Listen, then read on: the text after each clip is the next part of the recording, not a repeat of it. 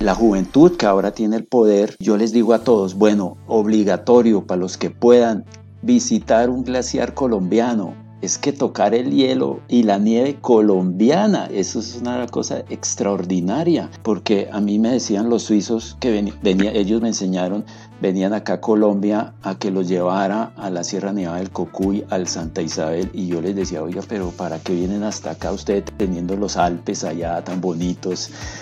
Y me decían, Jorge Luis, es que ver un, un glaciar en estas zonas ecuatoriales, eso es rarísimo. Los glaciares y el hielo marino son parte fundamental para el equilibrio de la vida sobre nuestro planeta. Pero ¿qué creen? Se calcula que un tercio de los glaciares que aún quedan en el planeta se van a derretir antes de 2100. Hoy discutiremos acerca de las consecuencias que traería en nuestra vida esta lamentable situación, resaltaremos la importancia de los glaciares y el hielo marino que son diferentes para el mundo y hablaremos de cómo desde nuestras acciones podemos ayudar a ralentizar este proceso. Nuestros invitados de hoy, la maravillosa Marcela Fernández, ella es fundadora del proyecto Cumbres Blancas Colombia, un colectivo alrededor de los glaciares colombianos para despertar conciencia sobre el cambio climático. Y el maestro Jorge Luis Ceballos, ingeniero geógrafo, quien desde 1994 se ha enfocado en temas de geomorfología y glaciología. Bienvenidos a Bicla Podcast. Hola Jorgito, bueno pues un placer estar acá y qué rico poder hablar de glaciares de la mano de nuestro único glaciólogo en Colombia. Jorgito, qué rico estar aquí contigo. Sí, no, yo también soy profesor eh, en universidades, entonces me encanta contar todas mis historias. Bienvenidos los coherentes, los conscientes, los diferentes, los que quieren cambiar y los que no saben cómo hacerlo o por dónde empezar. Bienvenidos a Bicla Podcast. Bueno, y qué mejor que de la mano de un profesor y de una experta con su experiencia para hablar de un tema que pareciese muy lejano, porque claro, uno dice, bueno, si ya es lejano que nos cuenten de los incendios en el, en el Amazonas, si ya es lejano que nos cuenten de los incendios que ocurren en Australia en California, ahora hablar de glaciares a donde pocas personas pueden llegar, por supuesto que uno dice, ¿y eso qué tiene que ver con mi vida? Para empezar, eh, quiero decirles que estoy muy, muy, muy feliz y muy emocionada de tenerlos hoy en este episodio de Bicla Podcast. Y vamos a empezar por el principio y es, ¿de dónde nace esa curiosidad por saber un poco más acerca de los glaciares, Marcela? Bueno, pues yo les cuento que no, no tengo un background montañista o científica. Realmente yo he sido muy nómada y he viajado mucho por el mundo. en uno de mis regresos a Colombia, vi un periódico en el que entrevistaban a Jorge y a uno de nuestros grandes montañistas, Nicolás Lobo, y ellos en esa conversación, en, ese, en esa entrevista, hablaban cómo a nuestros glaciares, seis glaciares tropicales que teníamos en Colombia, le quedan menos de 30 años de vida. Y cuando lo leí quedé en shock porque dije, ni siquiera sabía que existían y ahora me están diciendo que se van a derretir. Y además hablaban de ocho que habían desaparecido el siglo pasado. Y en ese momento yo dije, ¿en qué país vivimos? O sea, ¿cómo es posible que, que, tengamos glaciares que sean tropicales, que ya son un milagro, y que esto no sea pues como de conocimiento y que estemos hablando de este tema en nuestras conversaciones del día a día? Entonces, después de leer ese artículo, nació en mí la idea de crear lo que hoy es cumbres blancas, que pues nada, buscarle visibilidad a estos gigantes, a estas cumbres blancas a través de un libro, un documental y expediciones científicas para que podamos estudiarlos y conocerlos más, verlos como enfermos terminales que necesitan diagnóstico porque pues se están yendo. Y uno cuando pues quiere a alguien lo que hace es cuidarlo, protegerlo y en este caso estudiarlos y monitorearlos de la mano de, pues de, de, Jorge y el equipo de Cumbres Blancas. Así, así fue como nació, realmente nace de la ignorancia. Pero y entonces en ese momento tú dices, ¿qué es esto que estoy leyendo y por dónde comienzas? Pues comienzo por eh, buscar al mejor fotógrafo de naturaleza de este país, a documentalistas que obviamente sean capaces de llegar sobre los 5.000 metros para hacer un documental y empiezo a buscar expertos científicos, comunicadores sociales, activistas, politólogos, personas que quieran dedicar su tiempo y su talento, pues a habilitar esta realidad. Entonces, formamos este grupo de personas también con montañistas profesionales que han representado a nuestro país en las cumbres blancas de otros, pues de otros países, grandes hazañas, y creamos un grupo, no nos conocíamos, inicialmente éramos un grupo de WhatsApp, no teníamos ni siquiera un nombre, estábamos como inspirados en la canción de Jorge Drexler que se llama Despedir a los glaciares y él le canta al glaciar de Venezuela, al Humboldt. Y bueno, en ese grupo pues yo les planteé la iniciativa, pues dije, se, se animan, nos, nos sumamos a esta aventura y todos coincidimos en que sí, en que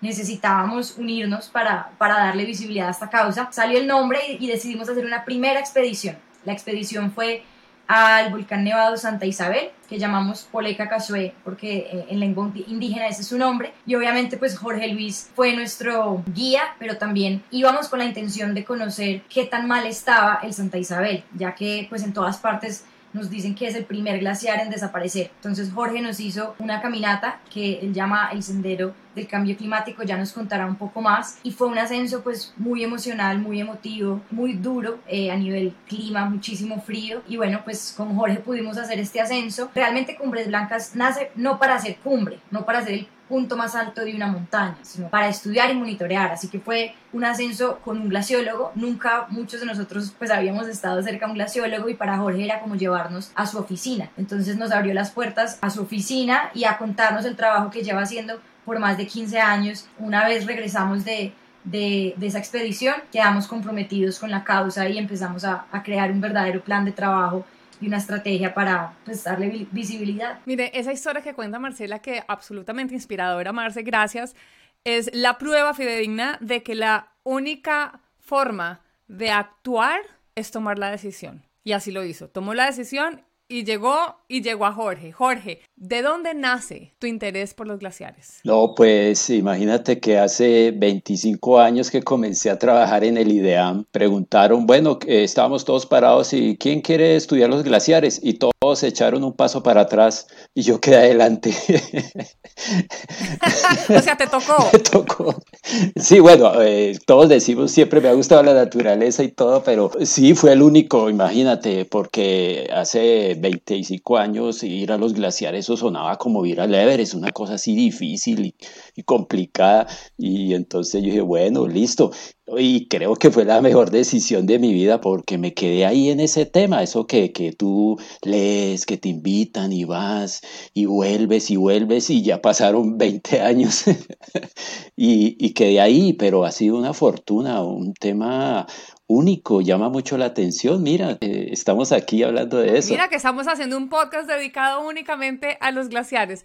Bueno, vamos a entender la diferencia. Estoy hablando con un profesor y me siento aquí como que un poco intimidada. Pero vamos a entender la diferencia entre un glaciar y el hielo marino y me corrigen ahí sí, por favor, si, si consideran. Según WWF, organización con la que yo trabajo hace ya muchos años, un glaciar es una gran masa de hielo que se forma en la superficie de la Tierra, mientras que el hielo marino se forma y derrite en el océano. Podemos decir que los glaciares y el hielo marino desempeñan un rol fundamental para el mundo. Primero, son reguladores climáticos, ya que reflejan entre el 45 y el 85% de la luz del sol que llega al espacio, enfriando y manteniendo mucho más fresco nuestro planeta. Eso quiere decir que el hielo actúa como, como una cubierta protectora sobre la Tierra y los océanos. Y segundo, los glaciares cubren el 10% de la superficie terrestre y junto a las capas de hielo suman el 75% del agua dulce del planeta eso quiere decir que constituyen la mayor reserva de agua dulce. Ahora, tristemente, según estudios más recientes sobre la pérdida del hielo a nivel global, la velocidad del deshielo en todo el planeta se está acelerando y acelerando a pasos agigantados. Querido Jorge, Primero, ¿lo dije bien? perfecto, creo que ya pasaste glaciología. Ay, gracias, es que WWF también es un maestro. Bueno, dijiste algunas cosas que yo no sabía. Y segundo, Ay, no, no, Jorge, no digas eso, por favor. Jorge, ¿qué está causando esto? ¿Por qué se están derritiendo los glaciares? Bueno, mira, en la naturaleza hay dos, dos sistemas naturales únicos que son súper sensibles a cualquier cambio en nuestra atmósfera y están unos bien arriba o bien abajo. Eso es algo curioso. Bien arriba, en nuestro caso, los glaciares y bien abajo, los hielos marinos o el mar. Esos son dos sistemas que son los sensores de, este planeta. Entonces los glaciares es como, como la piel humana. Si ahora nos cambia la temperatura y, se, y, baja mucho, pues se nos paran los, los vellos porque están diciendo, oiga, esto está frío, pilas. Los glaciares son eso, son los sensores naturales de nuestro planeta. Y ellos nos están diciendo, este clima no va conmigo. ¿Qué hacen los glaciares? Pues cambian de estado, de sólido a líquido, o sea, se funden. No son compatibles eh, el clima actual con los, con los glaciares, con los hielos de, de este planeta. ¿Por qué? Porque el clima está cambiando. ¿Y por qué está cambiando? Pues ahí sí, mirémonos al espejo esos seres humanos son los que estamos cambiando el planeta, o el clima de este planeta. Estamos hablando entonces del cambio climático en general, ¿no? Gases efecto invernadero. Bueno, sí, como tú lo dices, son muchas causas, pero todas llevan a que estamos acumulando unos gases que se quedan en la atmósfera. Entonces la, la Tierra no estaba acostumbrada a eso. Entonces sacamos carbón y lo quemamos. Bueno, felices a finales del siglo XIX y principios del XX con locomotoras y luego automóviles, fábricas y felices con ese desarrollo, pero nadie pensaba que, que esos gases eh, de esas combustiones eh, se quedaban ahí en la atmósfera. Eso era a finales del siglo XIX, cinco manes se preocuparon, pero eso eran unos locos ahí, eso esto como que está cambiando, pero nadie les creía. Hoy día, pues hasta un niño habla de cambio climático.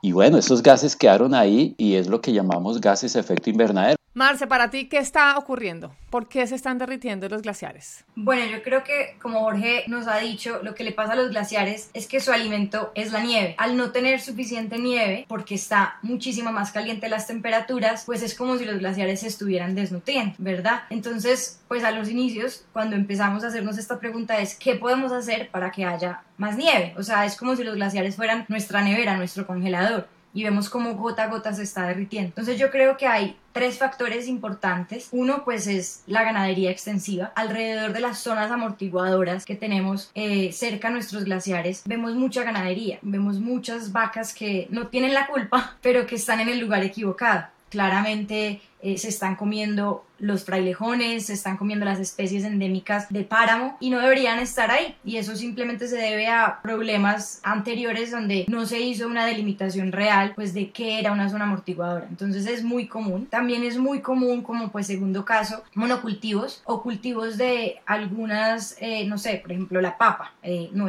tampoco tiene la culpa, no es por amenazar ningún tipo de cultivo, pero están en zonas donde no deberían estar porque hay, hay otras especies endémicas, nativas, que incluso por la misma altura en la que están, pues están generando toda esta fábrica de agua que es nuestro paro. Y creo que un tercer factor muy importante es la desaparición del bosque alto andino. Nosotros en Cumbres Blancas nos hemos dado cuenta que sí, hemos estado hablando de glaciares y cómo se están derritiendo y desapareciendo, pero entiendo que tenemos menos del 5% del bosque alto andino. La esperanza ahí es que ese sí se puede restaurar, ese sí se puede regenerar. Y entre más protejamos estos dos ecosistemas que conforman la alta montaña, pues de pronto podemos hacer que haya más frío, que haya más niebla, más nubes, que es todo lo que hace que de pronto podamos hacer que pueda nevar, ¿no? Es la, la, precipitación, Jorge lo puede explicar mucho más. En lugar de convertirse en nieve, se está convirtiendo en agua. ¿Y qué pasa cuando el agua cae sobre agua congelada? Pues se derrite.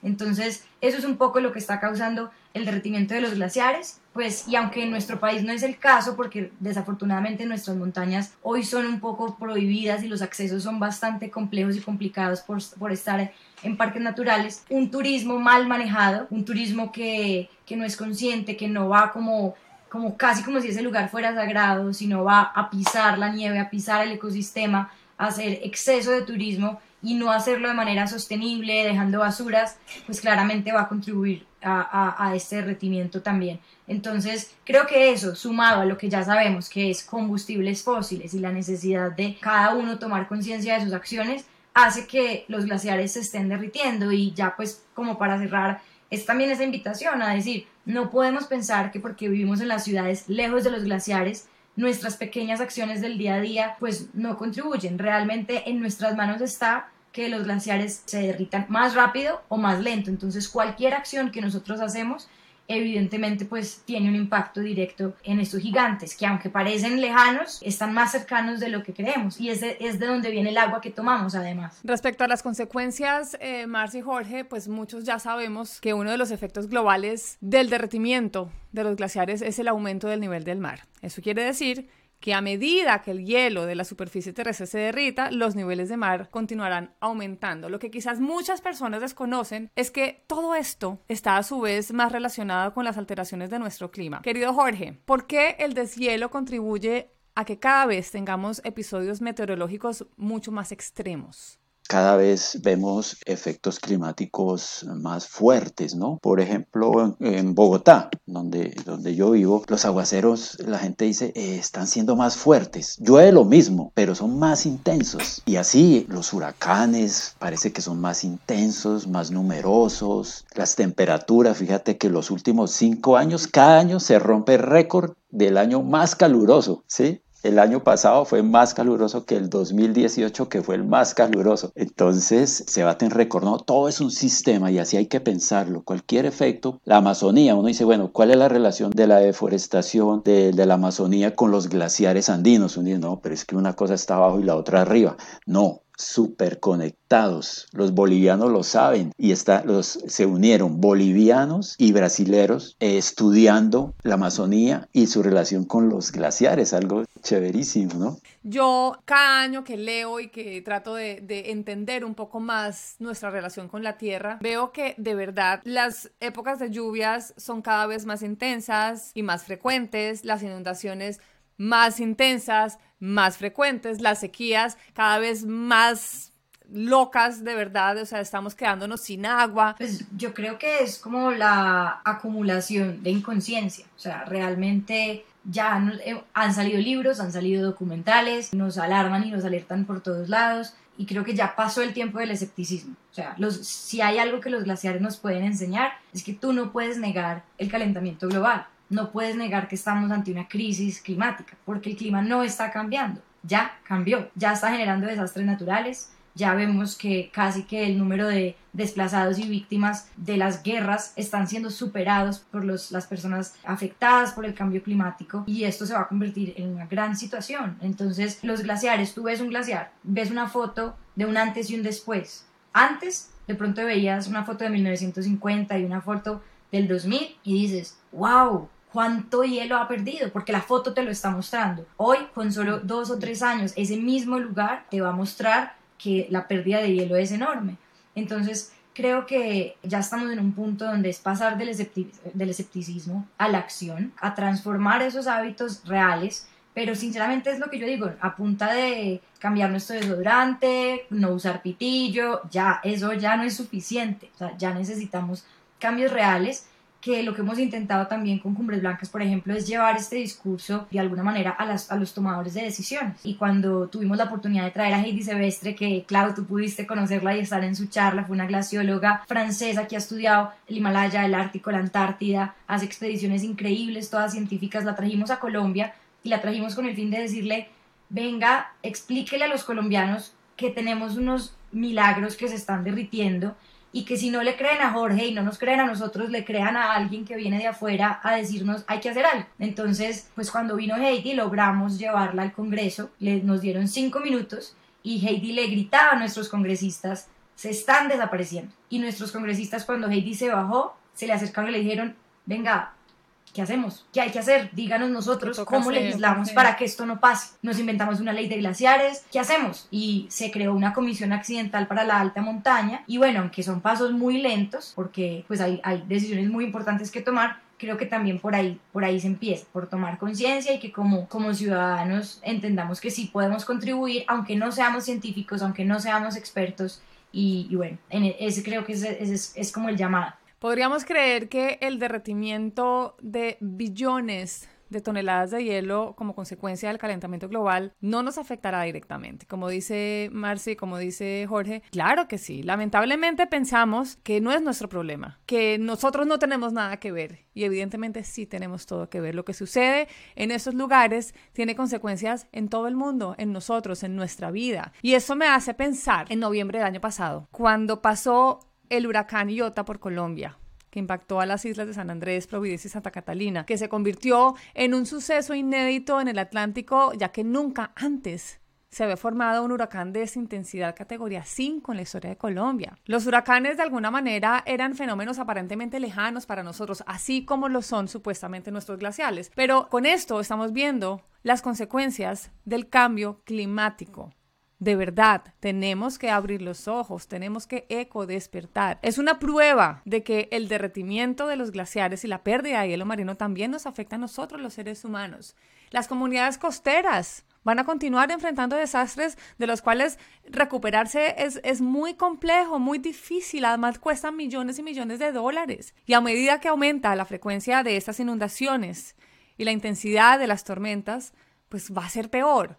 De hecho, se estima que por cada centímetro de aumento del nivel del mar, aproximadamente un millón de personas están en peligro de ser desplazados. Ese también es un gravísimo problema. Nosotros somos los afectados. También la flora y la fauna es afectada. La tierra es afectada. Y ahora hablemos de la vida silvestre. Marce, cómo el derretimiento de los glaciares afecta a la pérdida de hielo marino y a la vida silvestre de este ecosistema. Sí, bueno, pues yo me enfoco un poquito más en la vida silvestre porque pues tenemos al cóndor.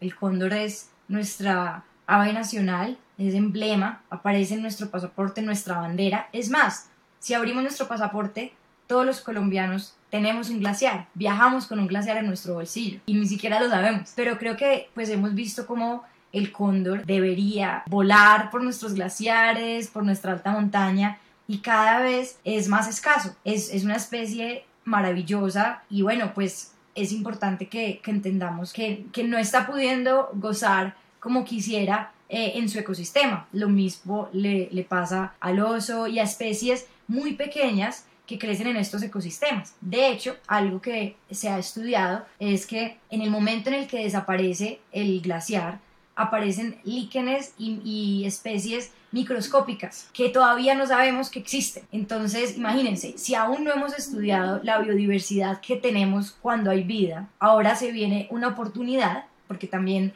digamos que no es solamente enfocamos, enfocarnos en la tristeza, en el apocalíptico, pero van a ser nueva vida cuando llegue la muerte en algunos de estos ecosistemas. Entonces vendrán nuevas especies pero también hay otras que están intentando decirnos, hey, esta es mi casa, déjenme vivir. Sí, no, no, no me dejen extinguir, claro. Pero también sus, sus procesos de reproducción son muy lentos. Imagínate tú vivir sobre los 3.200 metros. La, el oxígeno no es el mismo, el desgaste no es el mismo. Entonces, bueno, pues vemos cómo, digamos, eh, algunos osos están incluso acercándose en busca de comida porque están perdiendo su alimento. Entonces, es como también verlos cercanos, no dantas, venados, que de pronto antes se veían muchísimo más, ya se han visto pues muchísimo más reducidos y obviamente pues depende de nosotros protegerlos. Gracias a Dios en Colombia no tenemos problemas de caza, no hay, no hay, no es un problema de caza, pero si hay campesinos cercanos en la zona, se convierten en una amenaza para, para sus vacas. Entonces volvemos al mismo tema. Para sus vacas y para ellos. O sea, acuérdate lo que sucedió hace poco eh, con la comunidad en Vera. O sea, cuando, cuando les y alteramos su ecosistema, ellos tienen que salir a buscar comida, ellos tienen que ir a algún lugar y ponemos en riesgo la vida de ellos, por supuesto, y la vida de los humanos. Cuando, cuando sucedió lo que, lo que sucedió en Embera, pensaba yo y analizaba, claro, o sea, uno no quiere que, que, un ser humano se muera y sea atacado por un animal, pero uno tampoco quiere que el animal se quede sin su hábitat. Y no hay ninguno más importante que el otro, ni el animal ni el ser humano. Eso es una opinión muy personal, pero eso es lo que sucede. Ahorita la gran preocupación es el Ártico donde Heidi Sevestre es experta. Estos hielos marinos, recordemos que el Ártico o, el Polo Norte es un océano, no es como la Antártida que es un continente, sino es un océano que se congela en época de invierno, pero ya no se está congelando como antes. Entonces eso trae unos efectos no allá, ese es en todo el planeta. Esa es la gran preocupación. Cuando nos muestran que la Antártida se les prendió un pedacito, ah, no, yo no me preocupo por eso, es que es un continente de 14 millones de kilómetros cuadrados, no es poquito. Pero el Ártico, ahí es que debemos poner atención. Así esté lejos, nos va a impactar, porque la atmósfera está circulando por todo el planeta y ya nos está congelando en invierno como hace 50 años. Entonces, imagínate las especies que están adaptadas a eso, pues, ¿qué hacen? O migran o desaparecen. Todas las especies de, que viven en, en, los fondos de los océanos, en la mitad y en la superficie. A algunos les conviene, ¿no? El cambio climático, por ejemplo, si no se congela el Ártico en invierno, pues facilita el tránsito de barcos Mm. entre Norteamérica y, Rusia, por ejemplo. Entonces los rusos están pues con una sonrisita ahí chévere. Ellos dichosos. Y, es, claro, y eh, políticamente es estratégico el Ártico. Además, cuando, cuando se congela el Ártico en, en invierno, es blanco y el blanco refleja la energía que le llega del sol. Entonces hay un equilibrio. Pero si no es tan blanco como antes, pues llega mucha más energía y va alterando más el sistema. Sí, es un ciclo ahí vicioso muy preocupante, ¿no? Pilas con, con el Ártico. Marce, ¿cómo se relacionan nuestros glaciares con nuestros derechos como ciudadanos? Pues yo creo que es el derecho fundamental al agua, por ejemplo, ¿no? los glaciares son el origen de la vida. Por eso nuestras comunidades indígenas los ven como su gran dios, como Serancua, como la Sierra Nevada. Porque, claro, si el agua es vida, entonces ese dios que está lleno de agua, pues ese es el principio de todo. Entonces, si eso lo asociamos a nuestros derechos, realmente estamos hablando pues del ecosistema que preserva nuestra vida en el planeta. Y eso es importante. Creo que ahí hay un tema y es que pues si comparamos países como Bolivia y Perú, que dependen 100% del agua glaciar, porque estamos hablando de mucha masa glaciar. Perú tiene creo que más de 18.000 glaciares, 18 cadenas montañosas diferentes, es una cosa monstruosa. Y el agua depende directamente del glaciar. En Colombia no digamos que nosotros no, no, vamos a tener desabastecimiento de agua porque solamente tenemos 37 kilómetros cuadrados de masa glaciar en este momento, ¿verdad? Pero pues es directamente proporcional a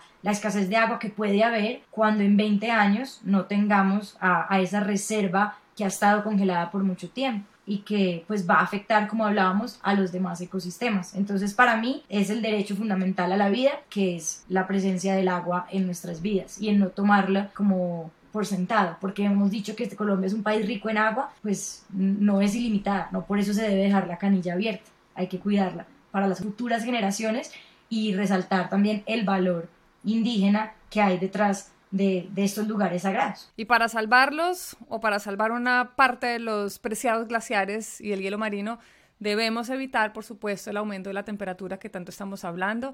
La ONU dice que es inevitable si los gobiernos no intensifican sus esfuerzos para alcanzar sus objetivos y si nosotros, como humanos, pues no tratamos de reducir nuestra huella individual. Si el mundo puede descarbonizarse para 2050, podría ser posible preservar alrededor de un tercio de la masa glacial actual a fines de siglo, pero requiere de acciones muy radicales de parte del gobierno y de nosotros mismos.